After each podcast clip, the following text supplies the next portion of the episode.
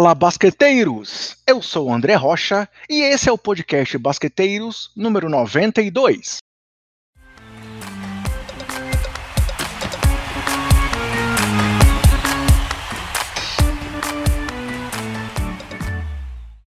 E nessa semana, galera, vamos falar sobre os dois times que estão mais quentes na NBA no momento, que são os times do Clip Los Angeles Clippers e do Utah Jazz, Vamos falar também sobre a partida absurda de LeBron James ontem, dia 25 de janeiro, diante do seu ex-time Cleveland Cavaliers.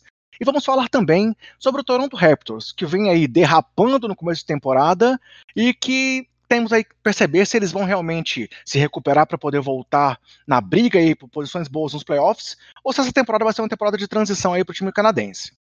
E para isso, galera, para falar sobre esses assuntos, eu tenho dois convidados no programa. O primeiro foi o Rafael, do Raptors Brasil, que falou muito comigo sobre o Toronto e vai entrar aqui com a gente hoje por um áudio, de uma conversa que eu tive com ele. E o segundo é o Heitor Facine, do Buzzer Beater, que mais uma vez topou meu convite e está aqui para falar comigo de todos os tópicos, mas principalmente sobre Clippers e Jazz. Fala, Heitor, beleza, cara? Bem-vindo mais uma vez ao Basqueteiros. Cara, obrigado, André. Obrigado pelo convite. Estamos aí para falar um pouco de NBA. Beleza, beleza. E o assunto te interessa, né? Afinal, o Clippers vem quente aí, e junto com o Jazz, são times que têm que ser muito observados ali no topo do, do Oeste, junto com o Lakers, né? Sim, sim, não, não. Clippers vem bem, vem bem. Teve umas derrapadas bem grandes no início da temporada, principalmente naquele jogo contra o Dallas, mas Clippers vem muito bem, muito bem mesmo. Aquele jogo contra o Dallas, já que você já trouxe isso à pauta, como eu falei no Twitter, aquele jogo foi tipo um 7 a 1 do Brasil com a Alemanha, né? É um jogo fora da curva, não dá para achar que aquilo vai ser uma coisa que vai ser impactante ou definitiva por uma temporada tão grande como essa da NBA, né? É, eu acho também, porque tipo nada funcionava, né? Um jogo que nada funcionava, nada, nada dava certo e cara, é isso que você falou, é fora da curva. O, os outros jogos do Clippers mostraram que não era isso que acontecia. Beleza, beleza. Então, antes de começarmos os assuntos, vou só pedir licença para você para dar aqueles recados gerais aqui para os nossos ouvintes. Galera, nosso podcast está disponível nos principais agregadores, como Anchor, Castbox, Google, Apple. Também estamos no Deezer e no Spotify, sempre com o nome Basqueteiros. Sobre o YouTube, estamos tentando aí fazer uma mudança um pouco no nosso conteúdo que a gente vai disponibilizar em vídeo. Então não soltamos os últimos podcasts por lá, mas vem a novidade por aí. Talvez no próximo Basqueteiros eu já traga essa, essa novidade para vocês. E vocês podem acompanhar o trabalho dos basqueteiros também nas redes sociais, sempre com o nome Basqueteiros e o nome do usuário arroba BasqueteirosNBA. Temos também o nosso grupo no WhatsApp. É, o link está sempre disponível lá no nosso Twitter. Então, se você quiser entrar no nosso grupo para trocar uma ideia legal com muita gente que saca de NBA, é só entrar no nosso grupo do WhatsApp e conversar com os nossos ouvintes lá do Basqueteiros.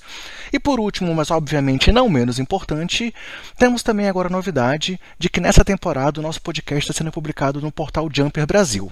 Então, se você quer, além de se manter bem informado, ter um novo caminho para acessar o nosso conteúdo, é só procurar o Basqueteiro lá no portal do Jumper.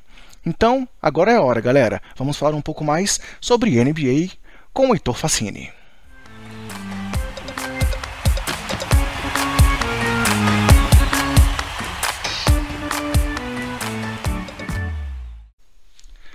E vamos começar com um assunto que sequer estava na pauta até ontem, é, porque foi uma atuação espetacular de LeBron James, que fez, é, me fez colocar esse assunto aqui para iniciar essa conversa com o Heitor, é, numa vitória sobre o Cleveland Cavaliers, é, que manteve o Lakers não apenas na primeira colocação do Oeste, mas com a melhor campanha da NBA, graças a um show aí de King James, incluindo 21 pontos apenas no quarto período, acertando 9 de 10 arremessos, num típico caso aí de lei do ex, né? Afinal, Cleveland é um dos times de LeBron. E o Lakers venceu por 115 a 108, graças ali a uma parcial de 28 a 19 no quarto período, com um show de LeBron James, que acabou a partida com 46 pontos. Deixa eu só pegar aqui a linha total de estatísticas dele.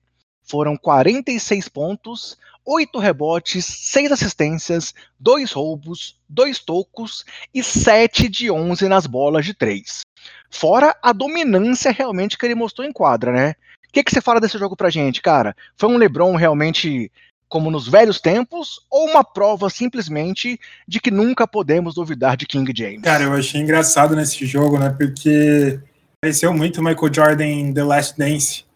Teve uma notícia que saiu depois desse jogo que alguém do staff do Cleveland Cavaliers estava meio que sempre rindo quando o LeBron James errava uma cesta e que nem o, a frase clássica do Michael Jordan The Last Dance.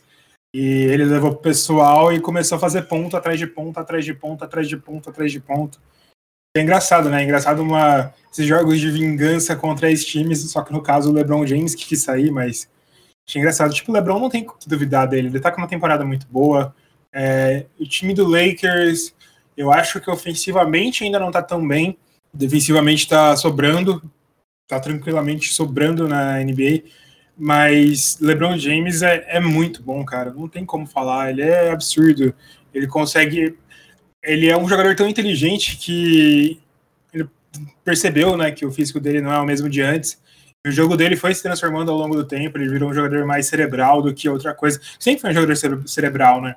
Mas ele começou a explorar mais isso do que explorar as questões físicas dele.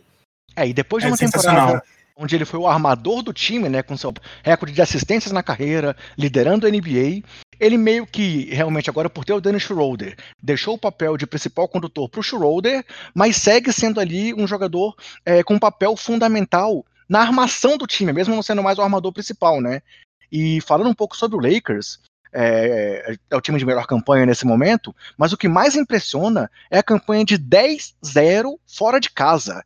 É, numa temporada tão esquisita aí, sem torcida, sem é, é, é nem, nem com aquela questão da torcida virtual que na bolha da NBA meio que supria a nossa necessidade de ver torcedores em quadra, é, o Lakers está se aproveitando muito bem dessa situação para poder ter uma campanha absurda como visitante, né? Claro, claro, sim. É, isso é basicamente defesa, né, cara?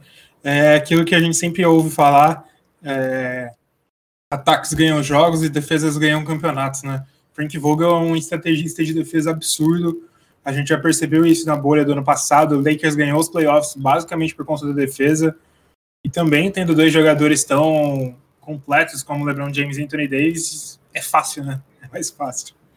É, só citando, o Davis ontem teve 17 pontos e 10 rebotes, além de 3 roubos e 3 tocos.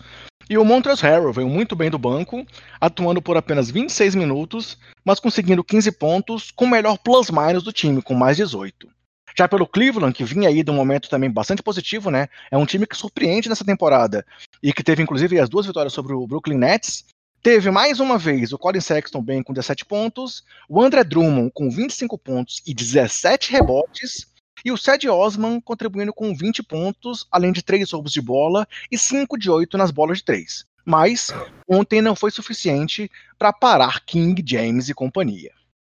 Mas, Heitor, seguindo em frente então aqui na pauta original desse programa, é, eu tive uma conversa muito legal com o Rafa do Raptors Brasil sobre o time do, de Toronto, que também está sendo um time que está oscilando demais na temporada. Começou muito mal, enganou ali uma sequência de três vitórias, melhorou um pouco, e eu conversei muito com o Rafa sobre a situação, é, do que ele esperava do time. Falei com ele também um pouco sobre a questão pessoal dele, de como é que foi acompanhar o título do Raptors lá é, em loco, a questão toda envolvendo lá o Jurassic Park, é, mas falei mais um, um pouco mais sobre a temporada atual, trazendo dificultadores do time e expectativas. Então agora eu vou colocar aqui para nossos ouvintes esse meu papo com o Rafa do Raptors Brasil. Hoje estamos aqui com a presença, é, a gente só não pode dizer que é o maior especialista Toronto Raptors no Brasil, porque ele não está no Brasil, na verdade. Ele está vindo diretamente de Toronto para falar com a gente. E, e, é o Rafa do Toronto Raptors Brasil. Beleza, Rafa? Bem-vindo bem ao Basqueteiros, cara. Fala rapaziada do Basqueteiros Podcast, prazerzaço estar com vocês aqui hoje. Vamos trocar aquela resenha marota Beleza. sobre o nosso Torontão. Valeu, Rafa. Obrigadão por aceitar o convite, cara. Te chamei, tivemos algumas dificuldades de horário, mas deu tudo certo. E aí eu queria aproveitar então para explorar o seu conhecimento aí sobre o time do Raptors. É, primeiramente, é, eu quero que você fale pra gente um pouco, cara, sobre, sobre você, sobre seu trabalho, sobre o perfil, é, desde quando você escolheu torcer pro Toronto, teve algum momento marcante, especial que te fez tomar essa decisão, é, por que Toronto Raptors? Explica um pouco pra gente, fala um pouco também de você. Então, para mim, a história com o Toronto Raptors começou lá em 2009, cara, enquanto eu assisti um jogo e eu fiquei apaixonado pelo Chris Bosh, pode ser até besteira, né? Você fala, pô, mas o Chris Bosh naquela época nem era tudo isso, não sei o quê. Mas a forma como ele jogava me chamava muita atenção. E um pouco depois o Leandrinho Barbosa, né, nosso brasileiro, veio jogar em Toronto. Cara, foi meio que juntou o útil ao agradável, né? Então eu passei a acompanhar um brasileiro que estava jogando muito bem na NBA na época e um cara que eu adorava ver jogar, que era o Chris Bosh. Então, é. anos depois, aí veio o DeMar DeRozan, veio Kyle Lowry, né? Então, aí veio uma sequência boa de jogadores, mas assim, foi em 2009 que eu comecei e você, a E você ainda, ainda, não tinha nem expectativa de mudar para o Canadá, ou já tinha expectativa na época? Cara, não tinha, zero expectativas, zero expectativas, foi... Eu tava até no ensino médio, eu tava terminando o ensino médio, é, aquela, aquela como é que eu posso dizer, aquela fase de ensino médio para você decidir o que você vai fazer da universidade. Aí foi depois, lá para 2011, 12, que eu decidi fazer intercâmbio em Toronto e, e aqui estou. Cara, confesso que assim, eu sou mais veterano que você. Eu, assim, eu comecei a acompanhar a NBA lá em 92, o pessoal que, tá, que ouve aqui faz tempo já sabe disso. E eu sempre tive um carinho pelo time de Toronto também. Naquela época de time de expansão, aquele time que tinha várias dificuldades, e aí veio pô, a questão do uniforme legal. Eu sou fãzaço desde sempre do uniforme do uhum. lá, clássico. E aí veio o Vince Carter. É, pô, assim, foi uma época muito legal. Antes disso, até, Damon Stoudemire. Putz, o cara. Stoudemire. Calor adorava ver o Stoudemire jogar. Marcos Camby em Toronto, era muito legal também. Marcos então, assim, eu sempre tive um carinho pelo time do Raptors, apesar de torcer pro Chicago Bulls. É, é, fala pra gente também um pouco. Uhum. O Toronto Raptors é meio que, né, teve, a galera simpatiza muito pela história por ser o time fora dos Estados Unidos, né? Sim, e, sim. E eu lembro você falando que você gostava muito do, da camiseta, da camisa em 95, 96, e meio que era meio que chacota, né, na liga. Eu não sei muito bem, mas aparentemente a galera não, não gostava muito. A maioria não gostava, falaram que era, era meio cafona, colocar um dinossauro, não sei o quê, mas hoje em dia todo mundo gosta, né? É, hoje em dia esse, esse, esquema retrô agrada muito a galera, né? Naquela época realmente tinham muitas camisas que eram meio questionadas pela galera. A própria camisa do Grizzlies também, não, assim, na época não fez sucesso e agora foi lançada aí como modelo retrô e o pessoal gostou. Era uma época de camisas muito coloridas, né? A NBA dos anos 90 tinha um visual assim bem carregado. Confesso Exatamente. que muita coisa eu não gostava não, mas a do Raptors eu sempre fui fã. é, eu acho super bonita. Eu ainda prefiro a, a roxa do que a branca, né? Recentemente a franquia trouxe de volta a branca, mas eu acho a roxa ela mais, né? Eu acho que ela traz uma presença mais forte do que quer dizer a franquia. Cara, eu achei demais o Kyle Lowry no desfile do, do, título tá usando a camisa. Eu achei muito massa isso. Confesso que foi outra coisa que eu achei muito legal da questão do título do Raptors. Foi muito legal, né? E ele tava usando a do Demon Stoudamire, nosso primeiro calor do ano. Exatamente. Demon Stoudamire jogava demais também, né? Deixa eu te perguntar então agora outra coisa. Com relação ao perfil, cara, quando começou o seu perfil Raptors Brasil? É, você já estava morando no Canadá? Como é que foi? E aproveita e fala pra gente como é que foi a questão da repercussão gigantesca que você teve aí nos playoffs de 2019, né? Principalmente ali na, nas finais, pô, com a questão do, dos designs que você fez, pô, divulgação para ESPN, por vários canais internacionais. É, como é que foi isso para você? Cara, foi meio que surreal, viu? Para começar do perfil assim, eu tenho ele desde 2013 e 2014, mas eu falava de Toronto Raptors ali praticamente quando não existia ninguém falando na TL, lá para 2009, né? 2009, 2010, o comecinho ali do Twitter. E lá para 2011 eu comecei a falar, pô, será que né, não dá para eu criar alguma coisa, ou sei lá, eu sei, tentar ser uma referência para o pessoal que gosta do Toronto Raptors? Até porque uh, os jogos eram, eram bem, bem como eu posso dizer, eram bem, bem fracos né, na, na TV brasileira. E lá para 2012 eu voltei para Toronto, né? Eu vim fazer meu primeiro intercâmbio em 2012 em Toronto e eu comecei nos jogos. O time era bem fraco, né? Mas assim, é, eu consegui nos jogos, eu consegui tirar foto, eu conseguia ter informações em primeira mão, né? Obviamente assistindo jornais aqui. Então eu decidi, pô, eu vou passar um pouquinho do que eu sei, né? No, no Twitter, conversar um pouco com a galera e vou criar um perfil. Vai que dá certo, né? Aí deu o que deu. A gente cresceu bastante durante esses sete, oito anos tweetando. E ano, ano, ano retrasado foi surreal, né, cara? Foi. Eu acho que foi o, o ano que o perfil estourou, o Toronto Raptors entrou de vez no mundo do, do basquete, né? Até no Brasil. E foi, cara, foi surreal. Foi foi, foi um sonho, né? E como é que foi a primeira vez que você viu, sei lá, um retweet desses canais importantes de um, uma das imagens que você criou, cara? Cara, eu não sei se você conhece, mas aqui tem um tem tipo um jornalista que ele é do tipo do nível vai do Jô Soares. Ele uhum. tem aqueles programas que você senta, toma um negócio, fica conversando. Uhum. Ele tem mais de 500 mil seguidores aqui no Twitter. Ele é super famoso aqui no Canadá. Cara, eu fiquei em choque, né? Ele, ele meio que cortou o meu logo, mas ele deu os créditos né, no Instagram dele, no Twitter dele. Eu falei, pô, agora a coisa ficou séria, né? Aí nisso o Raptors começou a me seguir, tanto no meu perfil profissional, né? Não de profissional né, do Raptors Brasil, e no meu pessoal. Aí eu falei, nossa, então agora a coisa né, agora tá sério mesmo, né? Aí começou o pessoal, os canadenses começando a me marcar, canadenses começando a me seguir, tanto que às vezes eu faço até uns tweets em inglês, tanto para engajar os dois públicos, né, do Brasil e no Canadá. E, cara, foi monstruoso, a repercussão foi monstruosa.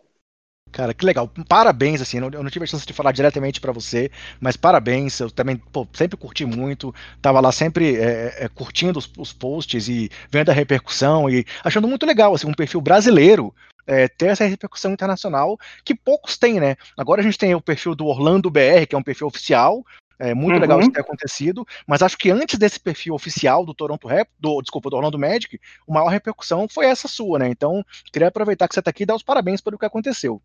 Obrigadão. É... Eu acho que eu consegui ajudar o útil ao agradável, né? O Toronto Raptors na sua primeira final de NBA. Eu estando em Toronto, tendo a uhum. oportunidade uhum. de estar em loco, né? E a oportunidade de estar, de estar indo na, na Jurassic Park, lotada ali, vivendo o ambiente. E, cara, foi, foi surreal, foi surreal. Essa era justamente a minha próxima pergunta. É, como é que foi essa experiência, cara, de ser um torcedor do Raptors, de estar morando no, em Toronto e viver aquelas finais? Pô, quem imaginaria que seria, seria finais antes desse ano tão louco que a gente está vivendo agora, desde 2020, agora 2021. Mas, pô, assim, quando era possível ainda juntar aquela galera toda no Jurassic Park é, e ver realmente como que a cidade abraçou o time totalmente, né, cara? Assim, é, a gente aqui de longe, pô, vi, via aquele, aquela movimentação, via aquela galera reunida e, cara, não tinha como não torcer pro time também, assim. É, é confesso que eu, eu, sempre fui fã do, do time do, do Warriors, pelo que ele representou aí de mudança mudança na NBA, mas nas finais contra o Raptors, cara, assim, eu ficava totalmente dividido, porque a, a, a, entrega do time, a movimentação da cidade, a gente vê o tanto que o pessoal é, é, realmente amava a situação do time estar numa final de NBA. Como é que foi estar aí vivendo isso?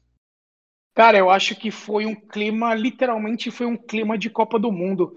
Eu nem digo que foi a cidade, eu acho que foi o país inteiro. Durante as transmissões da TSN, que é a ESPN canadense, né?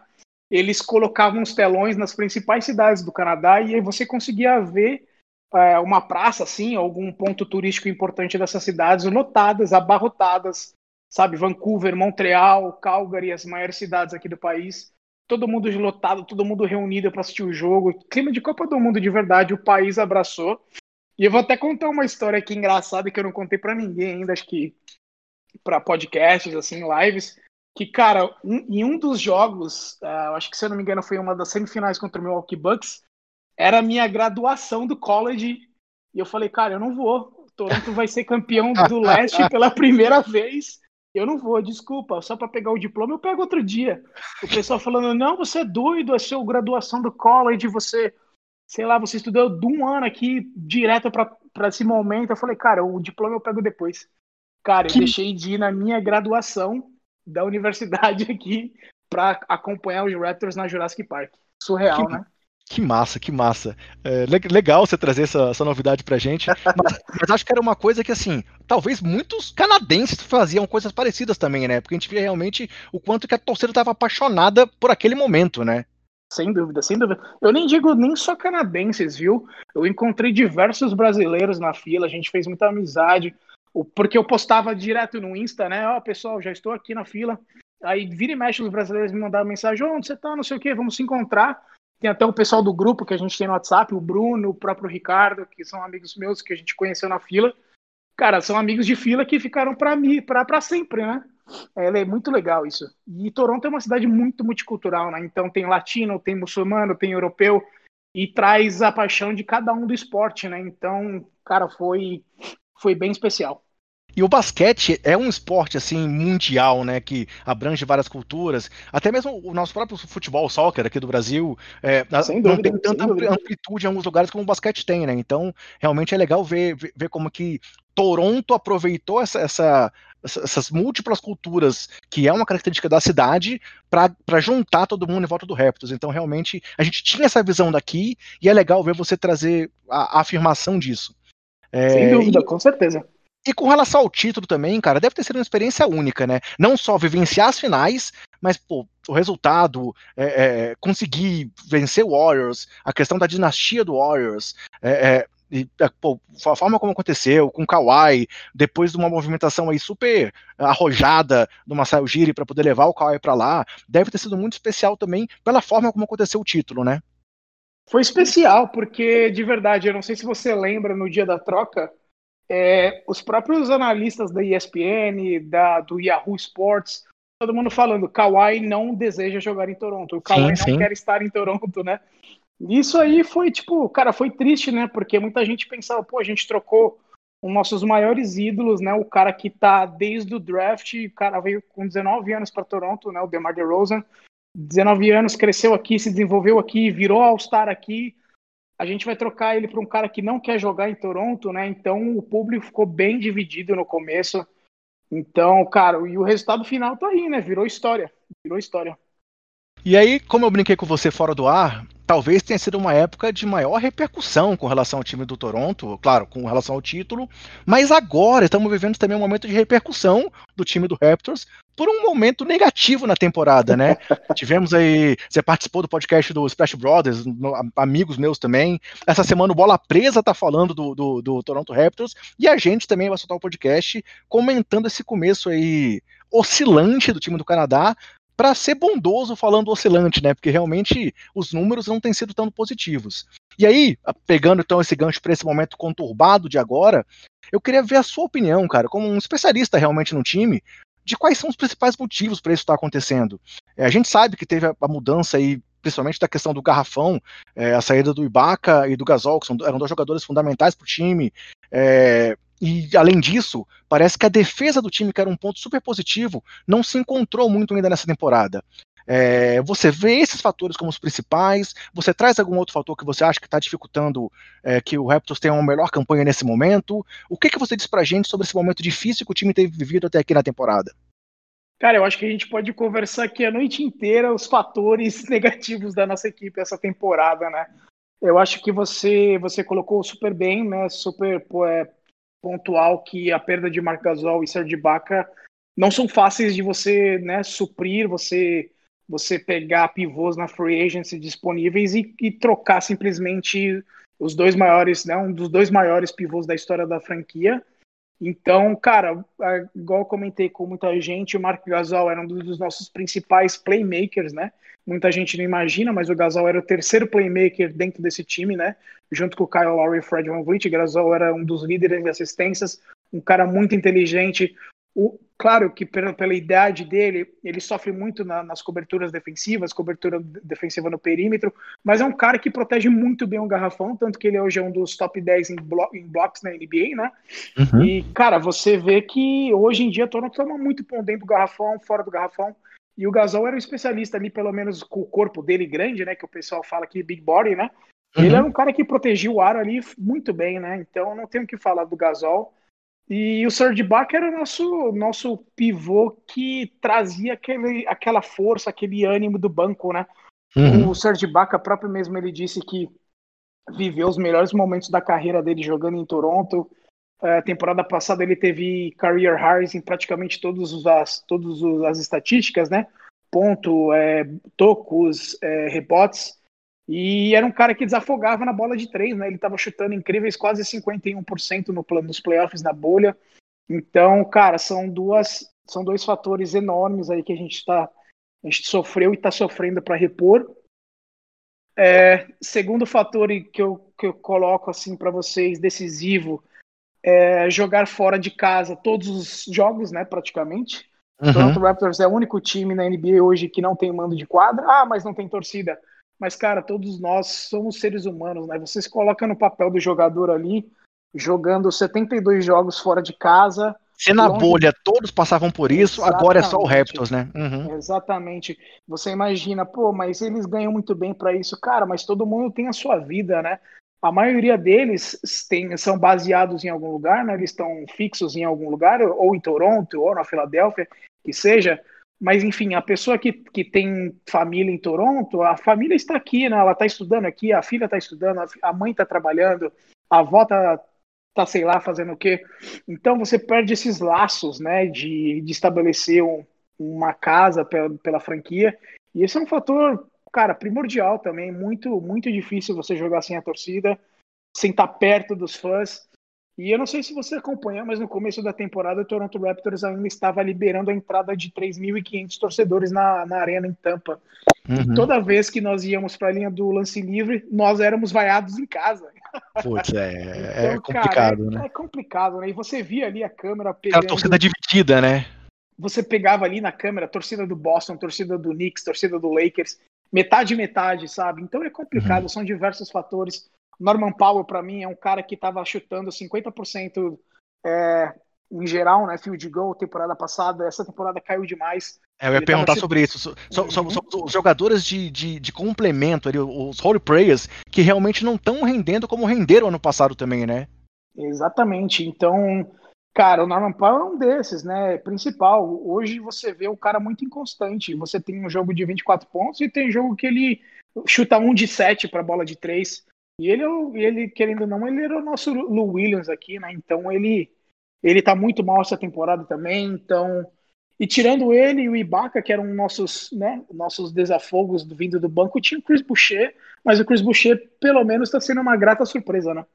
É, eu tava até vendo os números aqui. Nos últimos 10 jogos, o Boucher tem médias de 17,4 pontos, quase 7 rebotes, mais de 2 tocos, 50% nas bolas de 3 e mais de 60% no geral. Então, realmente, assim, eu, eu acho que é o, é o nome que está conseguindo suprir um pouco a ausência aí dos, dos, dos bigs do ano passado, enquanto o o Baines foi um cara que decepcionou demais, né, cara? Quando houve né, o anúncio do Baines, muita gente, inclusive eu, a gente falou, pô, beleza, o Baines estava voando lá no Suns, então realmente talvez ele possa suprir um pouco da ausência do Gasol, com as bolas de três, o espaçamento que ele estava trazendo, o próprio número de rebote e assistências, principalmente quando o DeAndre Ayton teve fora, mas não foi isso que aconteceu, né? O Baines ainda não se achou no time do Raptors, né? Concordo com você. Eu fui um do, desses caras que hypou a vinda dele, né? Porque quando quando hoje anunciou a ida do, do, do Gasol para o Lakers, né, antes do, do Ibaka para o Clippers, minutos depois ele anunciou que o Aaron Baines fechou um contrato de dois anos com o Toronto, né, o último ano sendo o team option. Uhum. Eu comemorei, pô, falei, cara, a gente está trazendo um pivô mais novo que o Gasol, que tem ótimas qualidades ofensivas, é, espaça bem a quadra, tem um chute de três assim relativamente confiável. Só que hoje em dia a gente vê um cara que está péssimo em mobilidade, Talvez seja o sistema defensivo de Toronto, que é muito agressivo, né? Vendo três temporadas para cá sendo top 5, uma das melhores defesas da liga. Pode ser, o cara não se encaixou ainda no sistema do Nick Nurse. Pode ser. Mas até o momento a amostra é muito fraca, né? É, ele tem jogado apenas 15 minutos por jogo, contribuído com 3 pontos e menos de 5 rebotes. Então realmente está muito aquém do que ele mostrava mesmo lá em Boston e muito menos ainda do que ele mostrava, mostrava em Phoenix, né? E... Posso te trazer uma estatística interessante claro. aqui, que é até dando crédito aqui para o William Lu, do Yahoo Canada. Ele postou hoje à tarde que o Baines e o Siakam juntos, eles têm 144 minutos e um plus-minus de menos 48. Puts. O Aaron Baines e o Fred Van Vliet têm 163 minutos combinados e um plus-minus de menos 47. Ou seja, o Baines está em top 1, top 2 em, com, com, com, dois jogadores titulares né, absolutos, que é o Van Vliet e o Siakam, e ele tem o pior plus-minus da equipe. Então, cara, você vê que o problema tá ali, né? É óbvio, né? O, a amostra pequena, são poucos jogos na temporada, mas a gente consegue perceber que o Baines não está rendendo nada, né? É, e o Van Vliet e o Siakam são os dois cestinhas do time e ambos com mais de 35 minutos por jogo, né? Ou seja, realmente o problema não é neles. Não é eles. É... Eu, já até, eu já até comentei com bastante gente aqui que o, o Baines essa temporada ele tá entupindo entre as o garrafão, né? Isso prejudica muito o jogo do Siakam, que é aquele jogo agressivo, que vai tentar o contato ali debaixo do ar para tentar o Wendy one, é, cair na linha do lance livre. O Siakam também, se eu não me engano, tá com a pior, as médias de de, lance, de tentativas de lance livre na carreira. Então, cara, é, é complicado, né? É complicado. Aproveitando que você já trouxe o assunto Siakam, é, assim, o Van Vliet é um cara que pô, assinou esse contrato alto na, na, na, na off-season e realmente está fazendo valer pelo que ele recebeu. O Larry segue ali com seus números muito bons, e principalmente com a questão da liderança em quadra. O Ano Novo é um cara que ainda segue oscilando muito, mas podemos dizer que ele vem não vem decepcionando, enquanto o Siak é um cara que está oscilando demais desde a temporada passada, né? É, pô, te, te, já teve questão de indisciplina essa temporada, suspensão pela própria equipe, é, notícias de que ele poderia ser negociado, até possível troca envolvendo o Barba, que agora foi lá para o Brooklyn, mas houve, houve, rumores nesse sentido.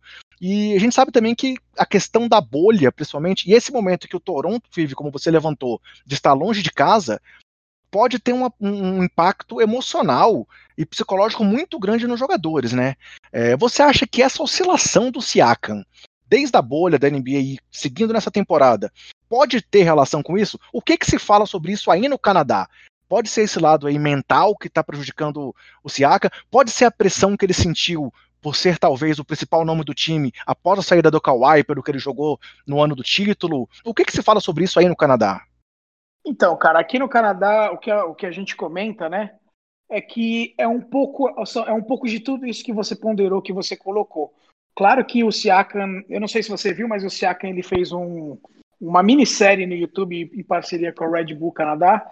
E, ne, e ne, nessa minissérie ele estava explicando um pouquinho do que aconteceu, como que ele, ele veio para off-season, né, treinamento, etc. E teve um episódio que ele mencionou que ele ficou literalmente quatro meses trancado dentro de casa porque ele não conseguia sair de Toronto, os voos aqui, Toronto, Estados Unidos fechado, né? é, Toronto, Canadá fechado, desculpa, Toronto, Estados Unidos fechado. É, então ele, ele pecou bastante nesse ponto em, em, ter ficado parado por muito tempo, né? E com certeza afetou o jogo dele, afetou mentalmente. E também temporada passada o Siaka estava tendo números muito expressivos e ele teve uma lesão grave na virilha. Ele ficou quase umas, umas três, quatro semanas parado. E nisso, depois dessa contusão também, ele não voltou a ser o que ele era é, na parada ali do All-Star Break. Aí veio a parada da bolha, da pandemia, e a gente viu que, o que está vendo hoje em dia. Mas assim, é, teve uma sequência de três, quatro jogos nessa temporada, na, jogando fora de casa na road, na road trip que a gente fala. Ele jogou super bem, ele teve quase médias de triple-double, teve o primeiro triple-double dele na carreira. Então, o Siakam, ele tá oscilando muito, é muito mental, com certeza, muito mental essa parte de de você estar tá fora de casa. O Siakam, que eu sei, ele é um cara solteiro, ele não tem a família, a família dele está em Camarões, é um cara que perdeu o pai recentemente, é, tem toda essa pressão de ter um contrato de 130 milhões de dólares e você ser a primeira opção num time que teve apenas Kawhi Leonard, né? Então é tudo novo para ele, então é a forma como ele está lidando com essa circunstância, com essa pandemia, com essa pressão psicológica de ser o número um de Toronto com certeza tudo isso está afetando. E hoje, provavelmente, ele está fora do jogo contra Miami, né? Então, com essa mesma lesão na virilha. Então, cara, são diversos fatores, igual você comentou. Legal, é realmente é, foi uma ascensão muito rápida do, do Siakam, né? E, e claro, super merecida e é difícil lidar com isso. Cara, a, o próprio questão, falando sobre essa questão mental, a entrevista do Kairi agora no retorno dele pro, pro Nets depois desses dias que ele ficou afastado, foi muito clara a, a, como, ele, como ele realmente aparentava não estar bem. É, foi muito criticado por, por ter afastado por questões pessoais, mas é uma situação que não está sendo, é, tá sendo recorrente na NBA, né? Desde lá de trás do Kevin Love falando, o próprio DeRozan trazendo isso muito a público também, na bolha, o Paul George trouxe isso a público, e, e assim, as, as, pessoas às vezes pensam que os jogadores são robôs, né, cara? E, e não é isso, a gente, a gente tem que entender o lado deles. Exatamente. Não é porque o cara ganha milhões e milhões de dólares é que ele é um robô, que ele é diferente de eu e de você. Uhum. É complicado. O torcedor, o torcedor é passional, né? Não tem jeito. Eu mesmo fui muito crítico dele, crítico ferrenho, assim, mas, cara, você parando para analisar, você tem que, né, tem que pegar um pouco mais leve com os atletas, com o ser humano, né? E outro aspecto interessante de citar é que a, o calendário do Raptors nesse começo não, não foi um calendário fácil, né?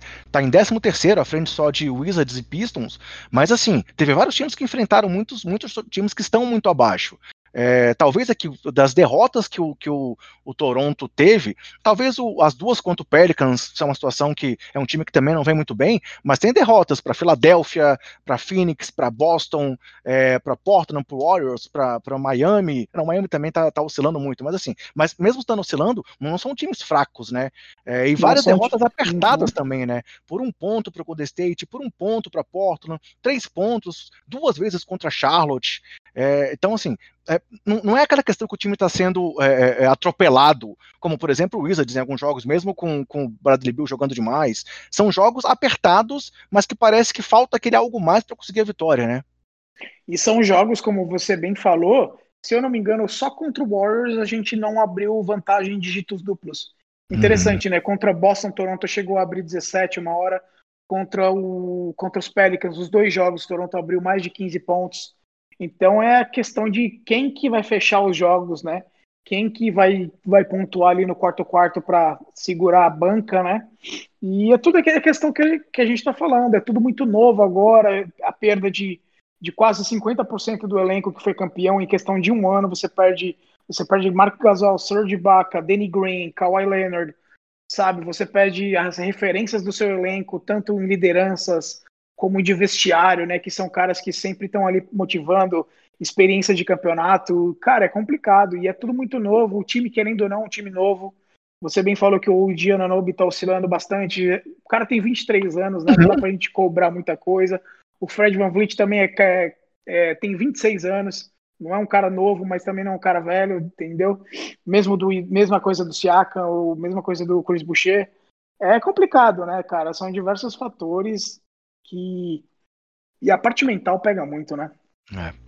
E considerando então tudo isso que a gente conversou, as dificuldades, os fatores que têm impactado, fala pra gente das suas expectativas então para essa temporada. É uma temporada diferente de tudo é, para todo mundo, jogos adiados, vai ter um play-in maior do que a temporada passada, então é, muitos times brigando até por uma chance de playoffs.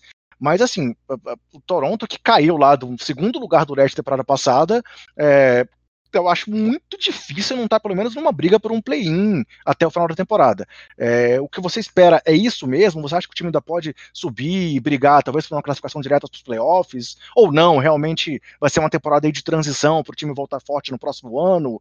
É, o que, que você espera e o que, que você tem visto aí, aí em Toronto sobre a expectativa geral com relação ao time para essa temporada, nesse momento?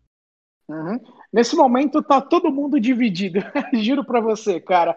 É, aquelas três vitórias meio que deram uma iludida na galera, né? Pô, você saiu de, de 2-8 para 5-8 em uma semana. Pô, será que o time voltou? Será que o time vai se encaixar? Aí você toma uma, uma ducha de água fria que é o Miami Heat sem três titulares, né? Sem o Jimmy Butler, sem o Ever Bradley, sem o Tyler Hero que eu até brinquei no, no Twitter essa semana que era inadmissível você perder pro time da G-League, né, do Miami Heat. e aconteceu, né, perdemos, sabe? Então é complicado, são jogos que você precisa mostrar força, precisa mostrar que você tem que você tem capacidade de brigar por playoffs, mando de quadra, e o time oscilou, o time não conseguiu vencer o Miami Heat. Então, de verdade, eu acho que se não ganhar hoje, Toronto precisa repensar os seus objetivos para essa temporada, que é, né, é uma temporada mais curta, de 72 jogos, é uma temporada longe de casa, é, onde o draft, o próximo draft tem, tem jogadores com teto altíssimo, né? Muita expectativa. Uhum. Então é difícil, né? É bem complicado e Toronto tem um teto salarial bem interessante para a próxima temporada, né? Então você pode pensar em fazer umas trocas pontuais ou esperar a próxima temporada, ir para o tanque e draftar um, um, um, talento novo aí que você pode desenvolver, né? Que Toronto tem um trabalho de desenvolvimento fantástico.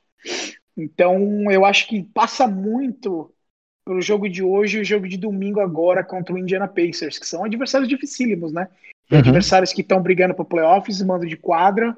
É uma sequência dura, é uma sequência dura, mas eu acho, a minha expectativa é Toronto vai brigar ali pela sexta, sétima posição. Não é o ideal, né? Porque querendo ou não, você vai enfrentar um Brooklyn Nets, um Milwaukee Bucks, um Boston Celtics da vida, e com grandes chances de você cair né, na primeira rodada já, um time capenga, sem, sem é, reposições, sem banco de reserva forte, o time titular oscilando. aí você briga por uma sétima posição e você cai muito no draft, né? Na posição do draft. Então é uhum. complicado, né? A gente tá meio que no limbo, né? Como a gente fala também na gíria popular. Toronto tá complicado, é uma situação bem complicada, viu? Mas para um time que durante tanto tempo demorou para conseguir resultados expressivos, e aí, claro, veio de vários playoffs caindo diante do LeBron, chegou a um título, também deve rolar uma dualidade sobre essa questão de, de se entregar, digamos assim, né? Eu falo isso porque, como torcedor do Bulls, eu sou um cara que tem aí, nos últimos anos, sofrido demais com esse time que não chega, que parece que no começo do ano, no começo da temporada, pô, tem uns moleques bons, agora vai render, e aí decepciona, e aí teve anos seguidos aí com a sétima escolha no draft, esse ano teve uma pick 4 e parecia que tinha pick 7, porque todo mundo duvidava da escolha do Patrick Williams, que vem muito bem, mas assim, é, é, é eu, eu, vejo esse outro lado. Então, ao mesmo tempo que eu entendo o seu lado, é difícil assim, dar o braço a torcer e entregar uma temporada, né? A não ser se fosse um tank perfeito, que nem aquele do San Antonio lá atrás, quando pegou o Tim Duncan, né? Só isso, né? Só isso. É complicado, porque quando a transição de Masai Ujiri vindo de Denver para Toronto, desde o primeiro dia que ele chegou, Toronto está em playoffs todos os anos, entendeu? Uhum. Então, acho que a mentalidade também da franquia mudou muito nos últimos 7, 8 anos. É uma franquia agora que, que não sei se você acompanha a série do Toronto Raptors que chama Open Gym, tem diversos cartazes espalhados pela arena lá em, em Tampa, esperando escrito Expected to Win, né? Espere por vencer, espere vencer. Então a mentalidade já mudou, a mentalidade de uma, de uma franquia vencedora o Masai trouxe um pouco dessa mentalidade de Denver, né? Então, é. cara, eu acho que é complicado. Eu acho que Toronto vai brigar para playoffs até o final. Mas assim, chega uma hora da temporada que você né, tem que tirar o, o pé do acelerador. Aí vai que o Masai também inventa aí alguma coisa, né? Porque o cara é super agressivo, vai que ele realmente até tenta no meio da temporada alguma Exatamente. troca, alguma coisa que Exatamente. possa reforçar a equipe, né? E hoje em dia, Toronto tem três contratos garantidos para a próxima temporada, que são uhum. o Odiana Nubi, o Fred Van Vliet e o Pascal Siakam. O resto são contratos é, team option, né? Do Baines, do Boucher, Norman Powell é free agent, é, que mais? Kyle Lowry vai ser free agent, o Aaron Baines vai ser team option. Então, cara, Toronto tem um espaço salarial ali que nós não tínhamos desde o DeMar Carroll. E acho que então, o único intocável desses nomes aí é o Boucher, pelo que tem jogado, né? Os outros realmente. Eu acho, eu acho que vai ser o único que o, a franquia vai optar pela team option, né? Uhum. Então, Toronto tem a capacidade de fazer uma troca interessante agora, até a trade deadline, e é, juntar uma estrela, né? Não uma super estrela né, da vida, mas um All-Star, um cara que tem, tem números interessantes para esse time, né? Aí, junto com Fred ou de Siakam, o time fica muito forte novamente. É, realmente são quatro nomes jovens que têm uma base forte aí para o futuro e que reforçando com espaço no cap, dá para imaginar que o Toronto segue brigando no topo aí por algum tempo realmente. Exatamente. É... Bem, Rafa, realmente, assim, essas eram as perguntas que eu tinha trazido para esse nosso papo. Foi muito legal ver o lado aí que você tem realmente de insider, por estar realmente por dentro do que está acontecendo aí junto ao time. E queria saber se você tem mais alguma coisa que você queira comentar, que você queira trazer aí de bastidores, alguma coisa que você esteja sabendo é, é, por estar muito próximo do time, queira dividir com a gente. Ou, se não, uhum. agradecer a tua presença e pedir para você se despedir da galera. Não, então, o que, eu, o que a gente escuta bastante aqui mesmo é que realmente Toronto vai fazer uma troca até ali dia 29 de março, né, que é a trade deadline, que é o último dia de que você pode fazer as trocas, né? Uhum. Se fala muito que vai acontecer, que o Masai Ujiri arquitetou esses contratos, né, de expirantes para isso mesmo. Agora a gente não sabe se vai ser uma troca grande, né, um nome, um nome interessante, ou se você jogadores pontuais, né, ali para reforçar a posição 3, 4 e 5, que hoje o time carece bastante. E você ficou muito triste com a dispensa do Alex Lane? Cara, eu vi, eu vi que o Washington Wizards, né, trouxe ele. Já hoje, pegou ele. E uhum. vi que o Alex Lane tinha múltiplo, né, muitas, muitas franquias estavam atrás do cara. Eu falei, meu Deus do céu, que, que eu tô assistindo o jogo errado do cara? Então, eu fiquei. Assim, parece que pegaram ele na praia durante o protocolo de Covid. Teve várias, várias resenhas aqui, né? Entendi, vazaram, entendi. então eu não sei realmente o que aconteceu, mas é um cara que não vai fazer a mínima falta. Legal, cara. Brigadão então por topar esse nosso convite. Foi muito bom bater esse papo com você. É, vamos manter aí contato sempre, porque vai sempre legal Com buscar certeza. informações de quem está por dentro do, do- da situação. E é sempre bom bater um papo com quem entende de basquete. Né? Então, queria te agradecer e pedir para você se despedir dos nossos ouvintes. Brigadão pela, pelo convite, né? A gente tem quase duas semanas tentando marcar, desmarcar, é, troca bombástica no leste. Brigadão pela paciência, né? Por, por ter esperado também por, por esse convite. Obrigado à galera do, do podcast. É um prazer estar com vocês. Espero que na próxima vez venham falando de coisas boas, né? Não só de derrotas e trocas e etc. E vamos torcer, vamos torcer para o Toronto voltar a ficar forte. Tomara. Espero também, como eu te falei, eu tenho um carinho especial para o time do Canadá. Então, beleza, Rafa. Brigadão, abraço e até a próxima, cara. Abração, cara. Brigadão, tamo junto. Valeu, galera. Um abraço. Bem, Heitor, o Rafa trouxe aí muitas situações interessantes, mas eu vou querer puxar um link do que ele falou para te fazer uma pergunta.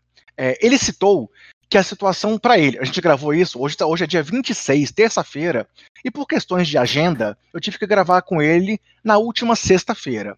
Então, nessa nossa conversa, como vocês ouviram agora, ele citou que ele considerava três, dois jogos como fundamentais para o Raptors ainda ter alguma chance na temporada.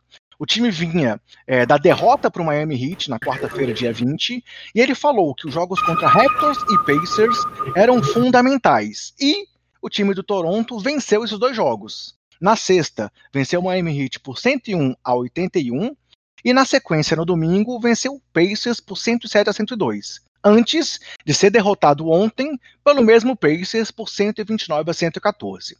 É, com isso, o time que estava em 13º no dia que eu conversei com o Rafa, agora está em décimo. E a pergunta para você então, Heitor, é qual a sua expectativa para esse Raptors? Será que essa oscilação vai parar em algum momento? Será que eles podem realmente não brigar apenas por play-in e sim garantir uma vaga direta nos playoffs? Ou quem sabe até sonhar com um mando de quadra, como foi costumeiro para esse time nos últimos anos? O que, que você espera do Raptors em 2020, 2021, Heitor? Cara, é melhor do que já foi, que estava sendo, com certeza vai ser. Um time muito bom, tem jogador muito bom. E, cara, tipo, são jogadores muito bons. Tem dois All-Stars lá, que foram All-Stars na última temporada, que é o Siakam e o, o Kyle Lowry. Tem, tem potenciais All-Star, que tem o Fred Van Vliet, tem o Oji Anunoby, que é um defensor incrível.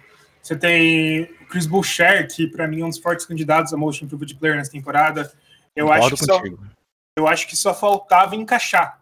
Só faltava encaixar, cara. É, eles fizeram uma burrada total trazendo o Alex Lane. E a gente tem que conver que o time do Raptors perdeu muita força nessa temporada, por mais que a gente não, perceba. Perdeu os dois pivôs titulares, que era o Serge Ibaka e o Mark Gasol. Perdeu o Nate Bjork Green, que muita gente fala que ele era fundamental para o desenvolvimento dos jogadores. Então, cara, tem que falar muita coisa dele. Tem que falar muita coisa, tem muita coisa que perdeu nessa temporada. E também o fato de jogar em Tampa, né, cara? Não é a casa deles. Uhum, eles, uhum.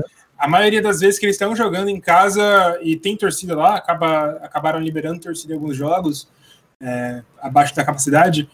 A torcida tá torcendo contra eles, então. É, isso é incrível, né? É, então tem muita coisa levando em consideração disso. Eu acho que eles têm muita qualidade para continuar crescendo, cara. Eu acho que tem muita qualidade. É, eu concordo contigo. Na conversa com o Rafa, ele também trouxe essa questão é, deles estarem jogando em casa com torcida contrária, que é um ponto pô, muito negativo nessa temporada. Uma situação que apenas o Toronto está vivendo, né? Se na temporada passada a bolha era uma coisa é, para todos igual, digamos assim, e se esse ano está sendo tão difícil para todos, é, independente de haver ou não bolha, para o Toronto é mais difícil ainda.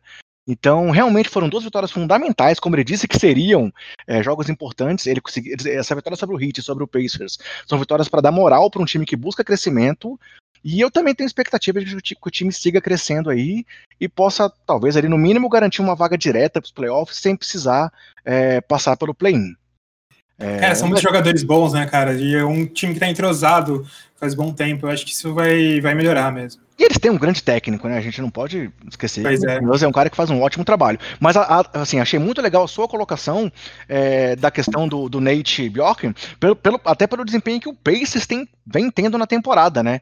Realmente foi um cara que saiu ali do, do time do Canadá e que está sendo fundamental para suprir algumas eficiências que o Pacers tinha, principalmente a questão do encaixe do Sabonis e do Miles Turner, que parece que, que realmente tinha um dedo de técnico que estava atrapalhando um pouco esse desenvolvimento do time do Indiana, né?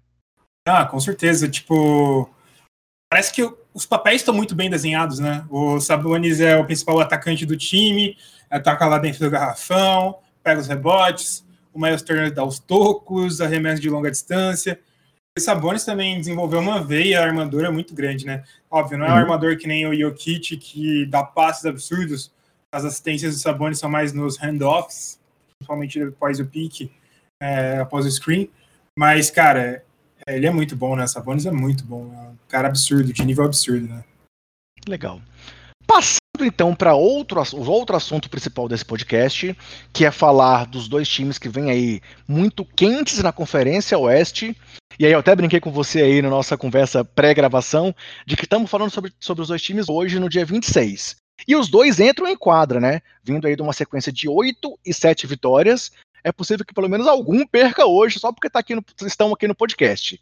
Mas, brincadeiras à parte, eu queria começar falando com você sobre os Angeles Clippers que nesse momento, deixa eu só ver aqui atualizada, de novo, galera, dia 26 de janeiro, vem com uma campanha de 13 vitórias e 4 derrotas, apenas meio jogo atrás do Lakers, e numa sequência de 7 vitórias consecutivas, sendo 8 nos últimos 10 jogos. E falando um pouco aqui sobre os principais jogadores do time, é, o Kawhi segue sendo o cestinha principal e continua com a mesma, o mesmo nível da temporada passada. Está nesse momento com quase 26 pontos por jogo, é, mais de 5 rebotes, 46 assistências, dois roubos de bola, bom aproveitamento é, de 50% no geral, mais de 41 nas bolas de 3. Mas um ponto-chave, eu acho que para o Pacers estar tão bem assim, é que o Paul George tem sido muito mais regular do que na temporada passada, principalmente na bolha.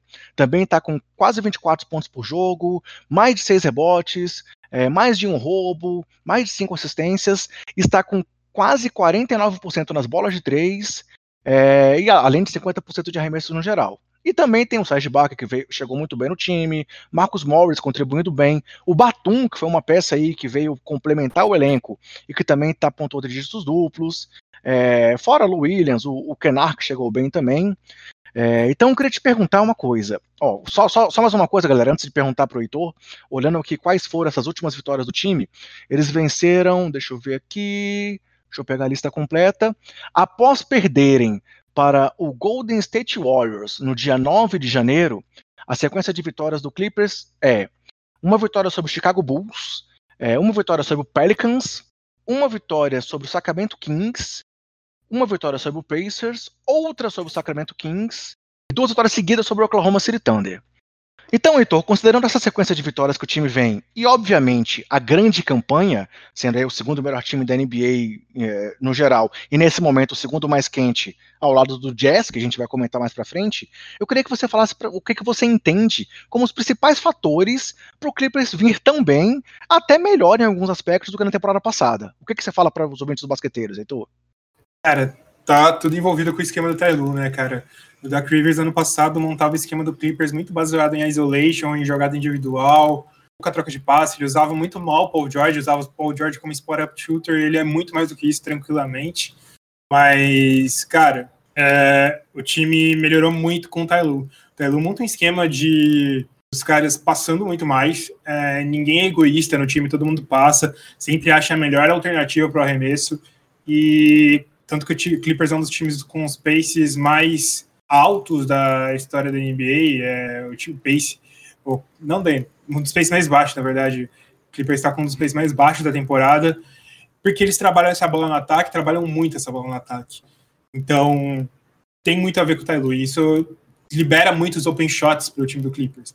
O time do Clippers está arremessando livre a maioria das bolas de três dele. E o Clippers, na verdade, é um dos principais times de arremesso de três da, da NBA é o principal time com arremesso de três. Eu, eu vi um tempo atrás, estava com 44%. Tem chance de tornar o melhor time com arremesso de três da história da NBA em porcentagem de acerto, que era o Charlotte Hornets. Charlotte Hornets, ele virou esse time, na verdade, em 96, 97, que é uma época que tinha muito menor volume, era muito mais fácil arremessar uhum.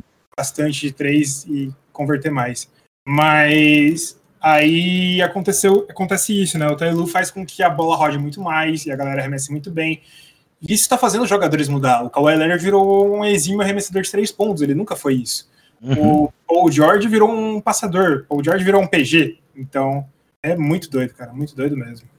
É, nesse momento, ó, o Clippers tem 42,3% nos arremessos de três é, e realmente é muito legal, assim, é até curioso, porque o Doc Rivers estava tendo essas dificuldades aí já no time, até, até também pela questão do, do continuidade do, do, da equipe.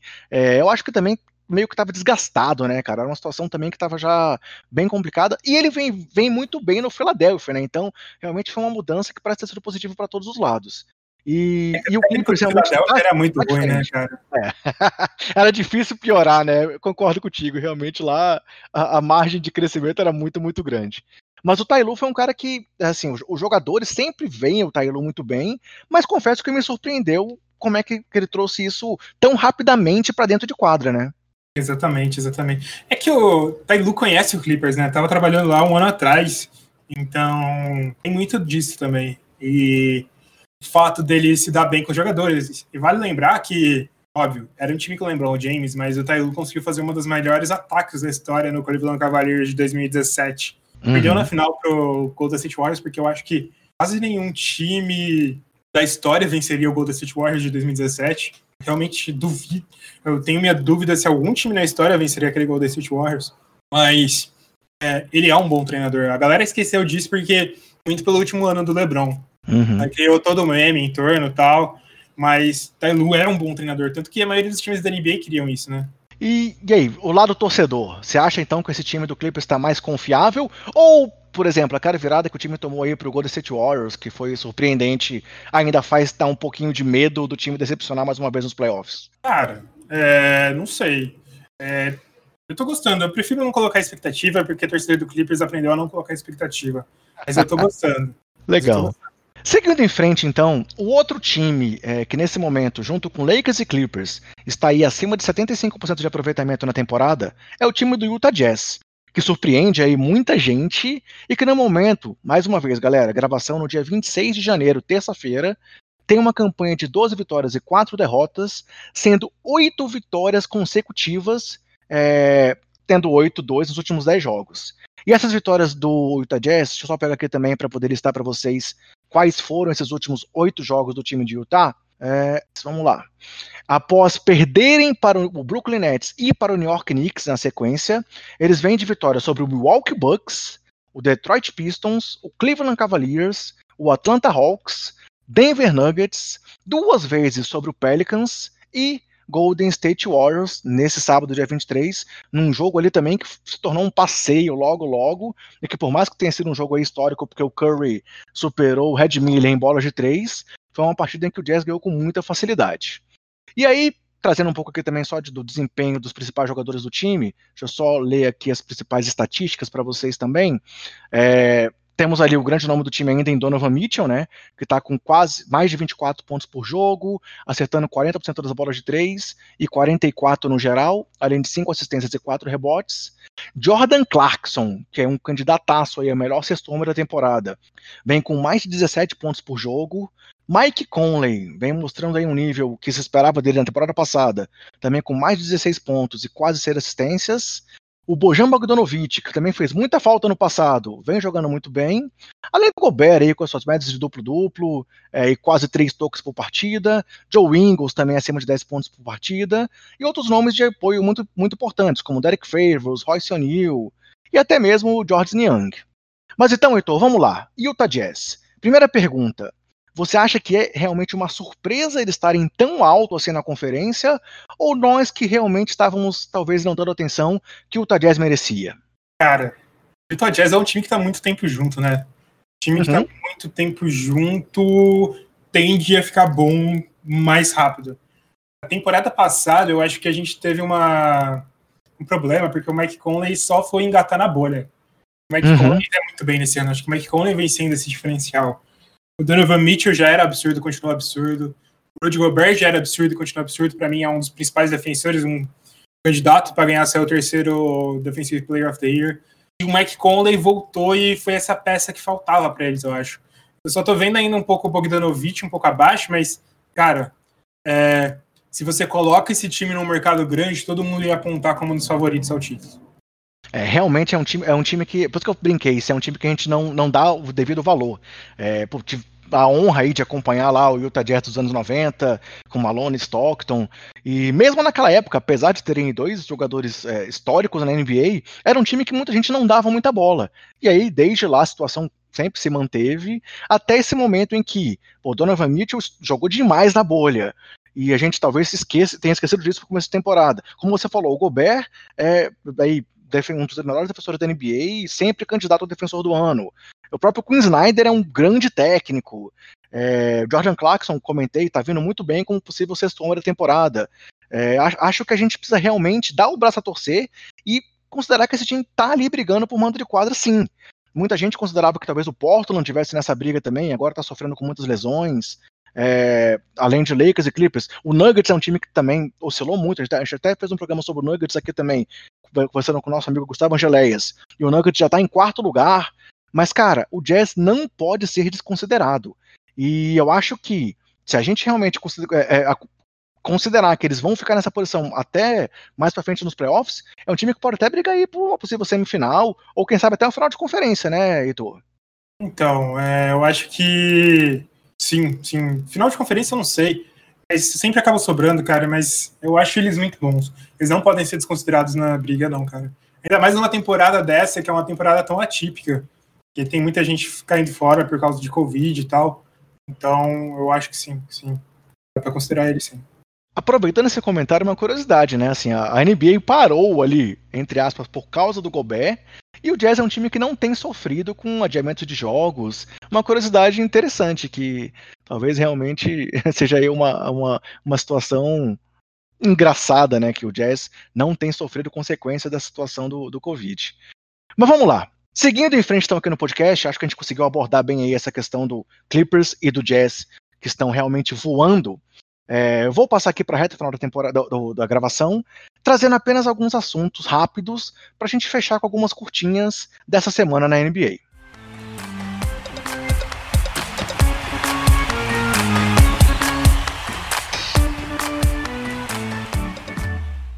E a primeira curtinha é, envolve, já citei aqui também na própria gravação, o fato de é, Stephen Curry nessa semana ter ultrapassado Red Miller como, como segundo maior jogador em bolas de três competidas na história da NBA, estando agora apenas atrás de Ray Allen. E aí uma curiosidade, não sei se você chegou a, a ver, o vídeo do Red Miller com o filho dele é, comentando o, o, o recorde do Curry, porque o Red Miller é um sempre foi um ídolo de Stephen Curry. O Curry sempre, sempre citou o Red Miller como um dos principais jogadores que ele acompanhava na infância e adolescência dele. E agora ele é o ídolo do filho do Red Miller.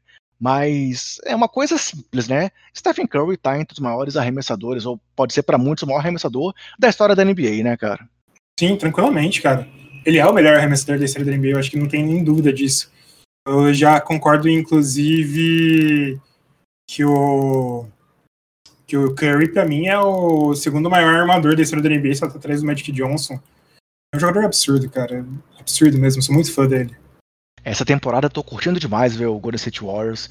É, é, um dos times aí que eu sempre curti muito. E eu já falei outras vezes, assim, o Curry é um dos jogadores, meus jogadores preferidos realmente da NBA na atualidade. Não tô dizendo que é o melhor, mas, cara, eu acho que ainda é hoje o jogador que eu tenho assim, preferência. Porque é um cara que se diverte em quadra. É, é, é aquela velha história, né? Se o Curry tá feliz, eu tô feliz porque pô, o que ele traz para o jogo o coloca também nessa posição de um dos grandes nomes da história, né? Exatamente, exatamente, cara. Ele é muito bom, ele é muito bom mesmo. Tem até um vídeo que eu lembro que eu acho que é das finais da NBA de 2018 ou de 2017, que o Kevin Durant tá indo pro ataque conduzindo a bola e tem dois jogadores do Cleveland marcando ele, né? Ou no caminho para marcar ele.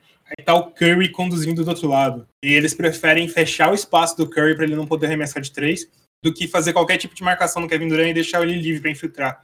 Esse é o tamanho do Curry, cara. E é o Kevin Durant, né? É, é, não, é qualquer, não é qualquer jogador. Eles preferem tirar a chance do Curry de arremessar do que fechar no Kevin Durant. Indo então para nossa segunda curtinha aqui da semana, só citando os jogadores da semana na NBA. Numa semana em que os big men aí foram eleitos os principais jogadores, é, com Nicole Jokic sendo o melhor do Oeste, com médias de 29 pontos, 14,7 rebotes e 6,7 assistências. Não teve triplo-duplo de média, mas teve três vitórias em sequência no Denver, que já é o quarto do Oeste. E no leste, Joe Embiid segue voando e teve na semana aí quase 38 pontos de média, quase 12 rebotes e também conduziu o Philadelphia a três vitórias consecutivas. É, só aproveitando então, Heitor, Philadelphia também é um time que, cara, tá voando e que merece que todo mundo fique muito de olho nele, né? Não, Philadelphia, Philadelphia é muito bom, cara. É, eu tenho medo sempre pelo Doc Rivers, né, cara? Eu sou muito desafiado com o Doc Rivers. Não sei o que vai acontecer quando esse time chegar nos playoffs, mas time tá muito bem agora. Agora não tenho o que falar dele, né, cara? O último assunto, então, galera, da nossa lista de curtinhas, é um assunto, obviamente, aí de tristeza para o mundo da NBA, mas também de homenagem. Afinal, hoje, dia 26 de janeiro, comemoramos, entre aspas, aí, né? É, é, lembramos o aniversário de um ano do falecimento de Kobe Bryant. É, pô, não precisa nem falar, precisamos falar muito sobre o Kobe aqui, já foi falado demais sobre essa lenda aí do esporte, é, o tanto que ele impactou na NBA, inclusive depois desse falecimento, né, como que a temporada passada teve muitos registros de homenagem ao, ao Kobe, e obviamente isso vai continuar acontecendo, hoje deve ter coisa rolando na NBA aí nos jogos em homenagem ao Kobe, e aí para quem quiser realmente ouvir a nossa homenagem aqui do Basqueteiros, é, a essa lenda do esporte, eu até postei hoje de novo no nosso Twitter, o nosso podcast 80, que a gente gravou com o Denis do Bola Presa, trazendo aí uma, uma, uma análise de toda a carreira do Kobe, é, toda a situação aí, tanto do, do, do, lado esportivo dele, quanto do que ele impactou fora da quadra. Então, é, só queria lembrar essa data marcante e que a NBA deve tratá-la ainda com carinho por muitos e muitos anos, né, Heitor? Sim, sim, sim. É uma data muito relevante né, para a história. Kobe foi um dos principais jogadores dos últimos tempos, foi um dos motivos de muita gente começar a assistir basquete. É uma data muito relevante. Aí fazendo aquela referência, mais uma vez, aqui você falou do Last Dance, mais uma referência ao Jordan, né? O Kobe foi o Jordan de muitos jogadores que ainda estão em ação na NBA nesse momento, né? Com certeza, cara, com certeza mesmo, com certeza mesmo. Assim como o LeBron é de muitos outros que estão chegando na liga agora. Sim, sim. Assim como o Jordan foi o Jordan do Kobe, Kobe motivou muita gente. Jason Tatum fala que inspira muito dele, tem o Devin Booker que fala isso também, então, é, com certeza.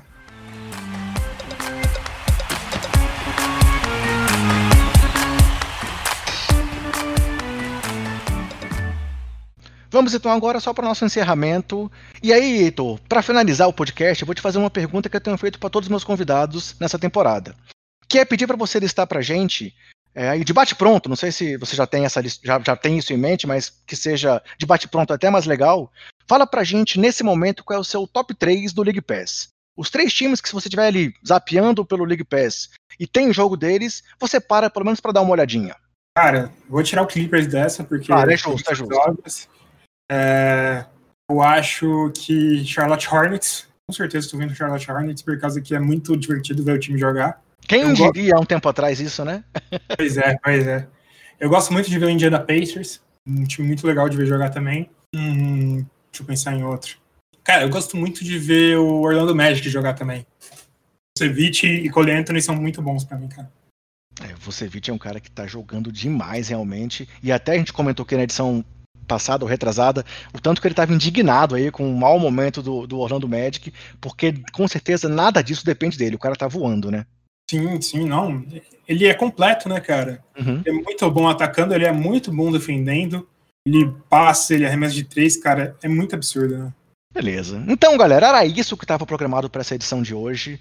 É, quero agradecer demais aí a presença do Heitor no momento que eu falei com ele, ele topou, fizemos aqui um ajuste de agenda, estamos gravando aqui intervalo de almoço, mas, pô, valeu, Heitor, obrigado por topar aqui estar comigo no Basqueteiros mais uma vez, porque é sempre bom falar com alguém que saca muito de basquete e que gosta de estar nesse mundo aqui que a gente está e que ama tanto, né? Então, quero te passar a palavra para falar um pouco do seu trabalho também para os nossos ouvintes e se despedir da galera que está aqui ouvindo Basqueteiros. Cara, muito obrigado pelo convite. Eu sou do Buzzer Beater. Quem quiser procurar A gente está no YouTube, canal BuzzerBeater, youtube.com.br BuzzerBeaterBR. A gente também tem um podcast, só pode procurar BuzzerBeater Podcast. No Twitter. A gente também tem outro projeto, que é o Finta Política, que está meio que em ato agora. A gente discute política, esporte, cultura, sociedade, história. É... E é só procurar que a gente está em todos esses lugares. É isso. Beleza, Heitor. Brigadão, cara. Deixa eu deixar você voltar aí pro trabalho. Valeu por dar esse apoio aqui mais uma vez pro nosso projeto. E é isso aí, galera. Queremos deixar então aí um abraço também para todos os nossos ouvintes e vou finalizar mais uma vez dando aquele recado que eu tô dando para todo mundo. Lembrem-se sempre, a pandemia não acabou. Então se cuidem, cuidem dos seus, cuidem do próximo e até mais. Valeu, Heitor. Abração, cara. Tchau, tchau.